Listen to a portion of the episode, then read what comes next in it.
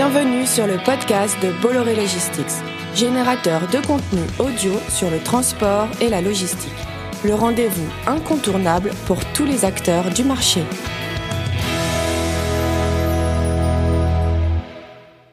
Bonjour à toutes et à tous. Je suis Carole Bermond, directeur commercial et marketing Europe chez Bolloré Logistics. Ce format vous permettra d'avoir l'éclairage d'experts sur des sujets d'actualité qui ont un impact sur le monde de la supply chain et du transport. Pour poursuivre notre série de podcasts, nous traiterons aujourd'hui du Brexit, temporairement éclipsé de l'actualité par la crise sanitaire de la Covid. Stéphane Amouche, vous êtes directeur des affaires douanières chez Bolloré Transport et Logistics. Pouvez-vous nous faire un point sur le calendrier du Brexit? Le Royaume-Uni est sorti de l'Union européenne officiellement depuis le 1er février 2020 et nous sommes actuellement en période de transition jusqu'au 31 décembre 2020, date à laquelle le Brexit sera définitivement consommé et euh, où les formalités douanières deviendront exigibles de chaque côté de la Manche pour tous les flux de marchandises euh, entrant ou sortant du Royaume-Uni ou de l'Union européenne. Khalid Alali, vous êtes de même chargé des affaires douanières chez Bolloré Transport et Logistics. Où en sommes-nous des négociations au sein de l'Union européenne? Le septième round des négociations entre l'Union européenne et le Royaume-Uni vient tout juste de se conclure. Le 21 août dernier, Michel Barnier a fait part à la Commission de ses remarques euh, à l'issue de ces négociations, au cours desquelles il a constaté qu'effectivement, le Royaume-Uni peinait à prendre en considération les exigences euh, de l'Union européenne et à ce titre, euh, les négociations continuent malheureusement à s'enliser. Le prochain round des négociations est prévu entre le 7 et le 11 septembre, et Michel Barnier est relativement confiant sur le fait que le Royaume-Uni puisse concéder à accéder aux demandes des négociateurs européens. Merci Khalid. Stéphane, quel sera l'impact de ce Brexit sur le quotidien des, des entreprises européennes?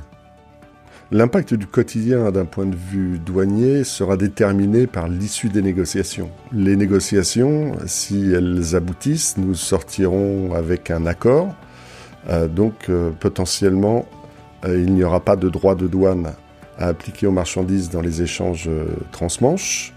Si les négociations n'aboutissent pas, il n'y aura pas d'accord. 100% des produits seront taxés à l'entrée sur le territoire du Royaume-Uni comme de l'Union européenne.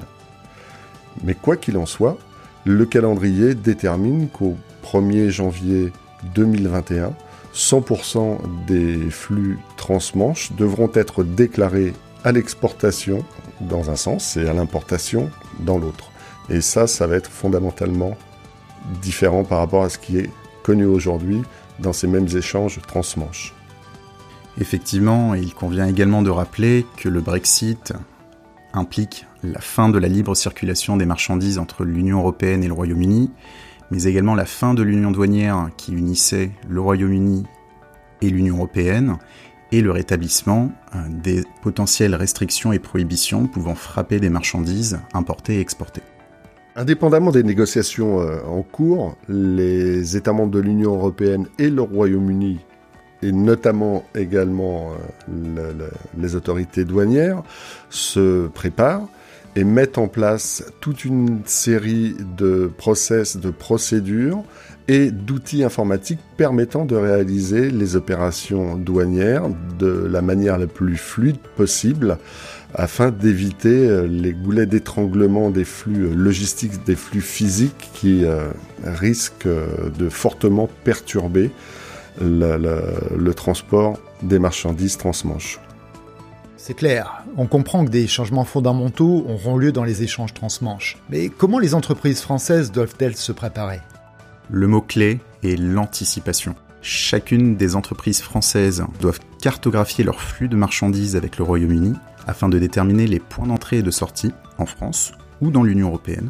Elles doivent également se préparer pour les formalités douanières et faire appel à un prestataire de dédouanement si ces entreprises n'ont pas déjà internalisé la fonction douane. Elles doivent s'assurer que la documentation applicable à leurs marchandises soit conforme pour un dédouanement à l'importation et à l'exportation. Par documentation, il convient de comprendre la documentation commerciale, telle que la facture, mais également la documentation logistique, les listes de colisage, les bons de livraison. Enfin, elle devra également s'assurer que la documentation normative, la documentation qui permet de lever les prohibitions à l'importation et à l'exportation est réunie et présentable auprès des autorités douanières. Quant à elle, Bolloré Logistics, dès l'annonce du Brexit, a pris le parti d'anticiper également l'issue de la sortie du Royaume-Uni de l'Union européenne en mettant en place une task force Brexit réunissant les experts des différents métiers et différentes composantes de la logistique, aussi bien côté français que côté britannique. Ce collège d'experts a mesuré l'impact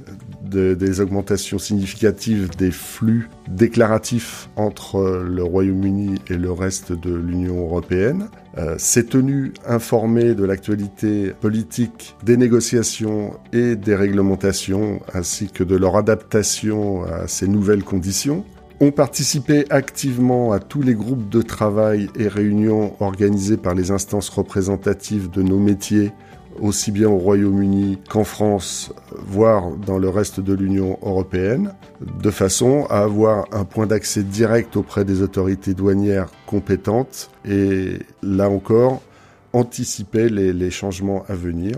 Le collège d'experts a défini un certain nombre de recommandations à travers les schémas de dédouanement post-Brexit et coordonne donc les actions entre les, les différents services agence et pays Bolloré Logistics dans le cadre du Brexit. Donc très concrètement, euh, quelles sont les actions immédiatement mises en place? Concrètement, et dans le cadre de l'anticipation au Brexit, nous avons mis en place des procédures partagées avec l'ensemble du monde Bolloré Logistics dans l'Union européenne. Nous avons dimensionné nos, nos équipes de déclarants à travers des recrutements et des formations spécifiques nous avons mis en place une control tower dont la fonction principale est de centraliser les demandes concernant le Brexit et de les dispatcher auprès des équipes opérationnelles concernées. L'ensemble de ces mesures permettra d'absorber 100% des opérations de dédouanement liées au Brexit. Stéphane, Khalid, merci à vous pour ces éclairages.